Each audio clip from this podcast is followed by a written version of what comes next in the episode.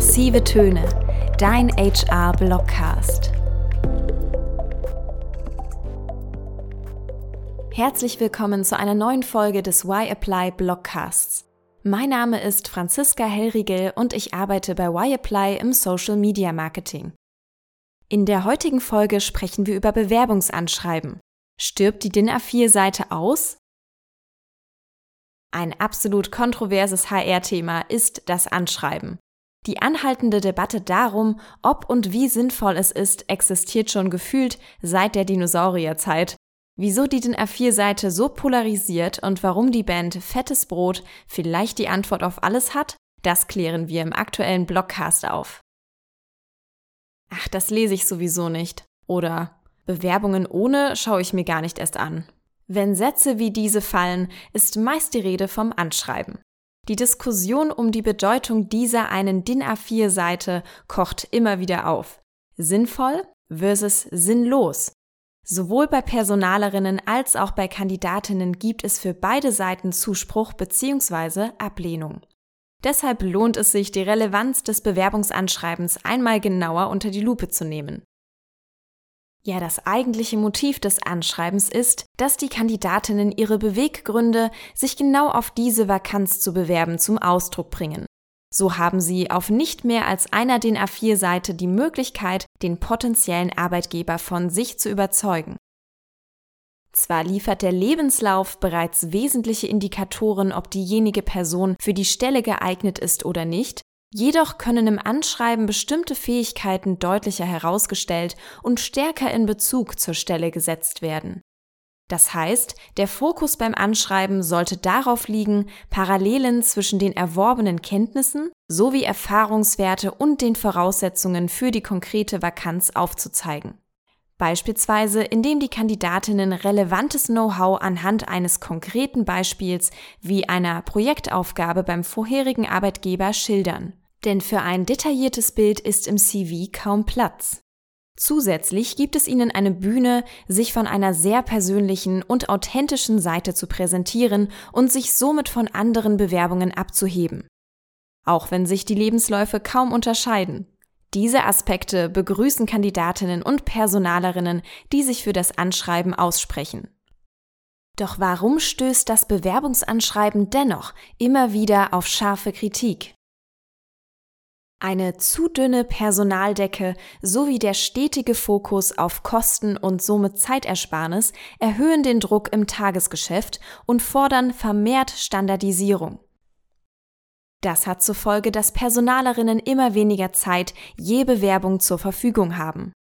Somit kann nicht jedes Anschreiben die notwendige Aufmerksamkeit bekommen. Einen Beweis dafür liefert eine Untersuchung des Stauffenberg Instituts in Kienbaum. Hier geben 40 Prozent der befragten HRlerinnen an, dass sie circa fünf Minuten für das erste Sichten der Bewerbung inklusive Anschreiben aufwenden. Dabei betonen die Personalerinnen, dass ihnen zu 99 Prozent der CV am wichtigsten bei der Bewerbung sei, gefolgt vom Anschreiben mit 71 Prozent auf Platz 2. Dennoch haben Kandidatinnen allzu oft erlebt, dass die Mühe für das Anschreiben kaum belohnt wird, geschweige denn in einem angemessenen Verhältnis zwischen Aufwand und Beachtung steht. Dass der Frust groß ist, zeigt auch eine Studie von Indeed.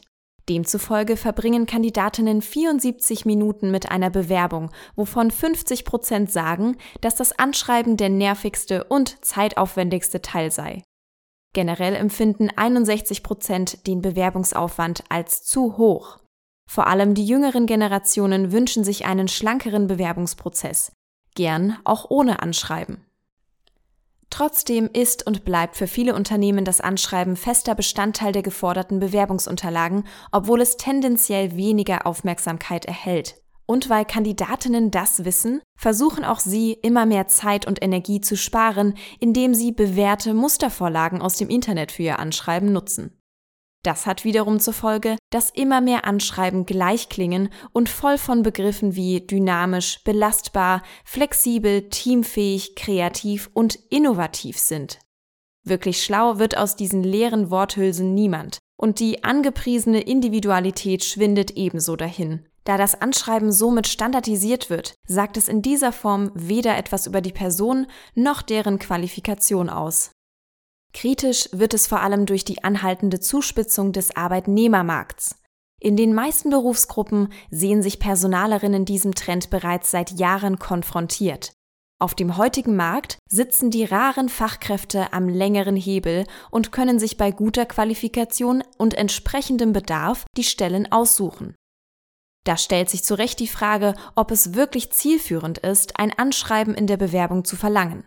Denn je komplizierter das Bewerbungsverfahren, desto eher sind Kandidatinnen geneigt, den Prozess abzubrechen. Also, was nun? Anschreiben, ja oder nein? Je mehr die individuellen Bedürfnisse und Ansprüche der Kandidatinnen im Recruiting-Prozess berücksichtigt werden, desto positiver fällt die Candidate Experience aus. Für HR bedeutet dies unter anderem verschiedene Bewerbungsmöglichkeiten mit, ohne oder optionalem Anschreiben anzubieten. Für Jobpositionen, für die beispielsweise ein kreativer Schreibstil und guter Ausdruck relevant sind, kann das Anschreiben durchaus ein geeignetes Mittel sein, um die Eignung beurteilen zu können. So ist es zum Beispiel im Maurerhandwerk weniger entscheidend, ob die Kandidatin gut schreiben kann, sondern dass sie handwerkliche Fähigkeiten besitzt wohingegen Reporterinnen ihr Geld damit verdienen, fehlerfreie Stories zu schreiben. Große Unternehmen wie Otto, Lidl und Co machen es vor. Otto hat 2016 eine Pionierfunktion eingenommen und zuerst das Anschreiben offiziell abgeschafft. Seit 2019 gibt es auch bei der Deutschen Bahn kein Anschreiben mehr für Ausbildungs- und Studienplätze. Die überwiegend positive Resonanz spiegelt sich unter anderem in der steigenden Anzahl der Bewerbungseingänge wider. Das Resultat? 10% mehr Bewerbungen als im Vorjahr, berichtet die Deutsche Bahn. Mittlerweile bieten 40% der DAX-Konzerne das Anschreiben nur noch optional an und gerade einmal 18% der großen Unternehmen bestehen weiterhin auf das Anschreiben. Tendenz sinkend. Doch gibt es Alternativen zum Anschreiben? Wie bereits angemerkt, ist das Anschreiben nicht für jede Zielgruppe die beste Wahl, um neben dem Lebenslauf den Person Job Fit festzustellen. Je nach Seniorität und Aufgabengebiet gibt es auch andere geeignete Maßnahmen wie Hackathons, Probearbeiten oder Job-Challenges, um die fachliche Passung zwischen Kandidatin und Vakanz einzuschätzen. Und was bedeutet das Ganze jetzt für unsere Arbeit in HR? Wir ziehen sechs Learnings aus dem Gesagten. Erstens. Bei der Verwendung standardisierter Formulierungen besitzt das Anschreiben eine verhältnismäßig schwache Aussagekraft über die Person. Zweitens. Bei Zielgruppen, bei denen sprachliche und stilistische Raffinesse für die Vakanz ausschlaggebend sind, beispielsweise im Journalismus, ermöglicht das Anschreiben sowohl den Kandidatinnen als auch den Personalerinnen einen zusätzlichen Beleg für den Person Job Fit. Drittens. Anschreiben können bei bestimmten Berufsgruppen, wie zum Beispiel im Handwerk, ein verfälschtes Bild widerspiegeln, in dem Talente aufgrund eines schlechten Anschreibens abgelehnt werden, obwohl deren handwerkliches Können den Anforderungen der Stelle gerecht wird. Viertens. Ist das Anschreiben eine optionale Variable für die Bewerbung, fühlen sich dadurch mehr Kandidatinnen angesprochen. Fünftens. Arbeitgeber, die Anschreiben honorieren und in die Bewertung einfließen lassen, sollen diese natürlich auch weiterhin verlangen dürfen. Und sechstens, ein Extra-Tipp. Kommunizieren Sie offen und einladend, warum das Anschreiben für die Stelle ausschlaggebend ist.